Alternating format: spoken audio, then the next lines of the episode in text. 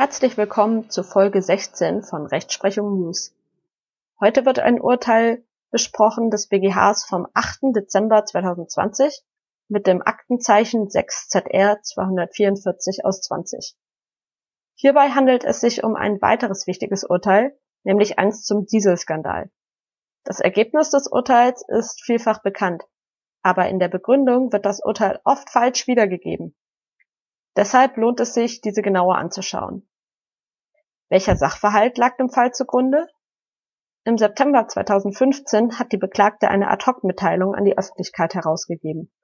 Dort hat sie über Unregelmäßigkeiten der Software bei Dieselmotoren von einem bestimmten Typ, die auch in anderen Dieselfahrzeugen des VW-Konzerns vorhanden sei, informiert und mitgeteilt, dass sie daran arbeite, die Abweichungen zwischen Prüfstandswerten und realem Fahrbetrieb mit technischen Maßnahmen zu beseitigen und dass sie hierzu mit dem Kraftfahrtbundesamt in Kontakt stehe. Das Kraftfahrtbundesamt sieht die Programmierung als unzulässige Abschalteinrichtung an und verpflichtete die Beklagte, die Vorschriftsmäßigkeit der betroffenen Fahrzeuge durch geeignete Maßnahmen wiederherzustellen. 2016 erwarb dann der Kläger einen gebrauchten Audi.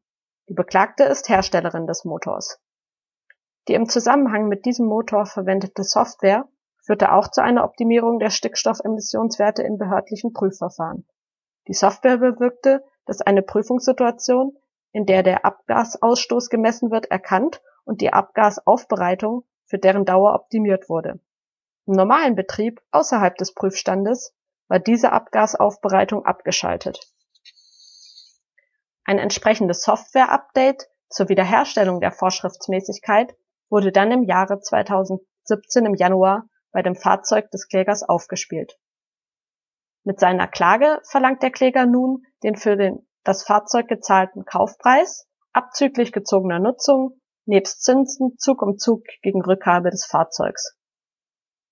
Der BGH hat nun entschieden, dass der Kläger keinen Schadensersatz erhält, trotz unzulässiger Abschalteinrichtung, weil er das Fahrzeug erst nach September 2015 gekauft hat. Dieses Ergebnis dürften den meisten bekannt sein. Interessant ist aber nun die Begründung. In Fällen, in denen ein Fahrzeug mit Motor mit unzulässiger Abschalteinrichtung vor, 2000, vor September 2015 gekauft wurde, wird ein Schadensersatzanspruch bekanntermaßen den Käufern regelmäßig nach Paragraph 826 BGB gewährt, also wegen sittenwidriger Schädigung. Verneint wurde hier der Schadensanspruch des Klägers aber nicht erst auf der subjektiven Seite, wegen einer Kenntnis vom Dieselskandal, wie oft behauptet, sondern es fehlt nach dem BGH bereits am objektiven Merkmal der Sittenwidrigkeit. Der BGH führt dazu aus, dass für eine Bewertung eines schädigenden Verhaltens als sittenwidrig im Sinne von 826 BGB in einer Gesamtschau der Gesamtcharakter des Verhaltens zu ermitteln ist und das gesamte Verhalten des Schädigers bis zum Eintritt des Schadens beim konkreten Geschädigten zugrunde zu legen ist.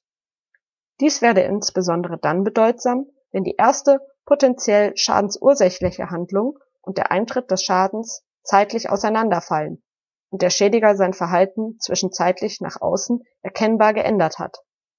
Hier gab es eine solche Verhaltensänderung der Beklagten. Die Umstände, die das Unwerturteil ihres bisherigen Verhaltens gegenüber bisherigen Käufer begründeten, wurden derart relativiert, dass der Vorwurf der Sittenwidrigkeit bezogen auf ihr Gesamtverhalten gerade gegenüber dem Kläger nicht mehr gerechtfertigt sei. Denn die Beklagte hat ihre strategische unternehmerische Entscheidung, das Kraftfahrtbundesamt und letztlich auch die Fahrzeugverkäufer zu täuschen, aufgegeben. Indem sie an die Öffentlichkeit gegangen ist, hat sie nun zur Strategie gewechselt, mit dem Kraftfahrtbundesamt zusammenzuarbeiten und nicht mehr zu täuschen. Wichtig ist also, dass der BGH die Klageabweisung nicht damit begründet, dass der Kläger beim Kauf seines Fahrzeuges schon Kenntnis vom Dieselskandal hatte oder jedenfalls zumindest hätte haben müssen.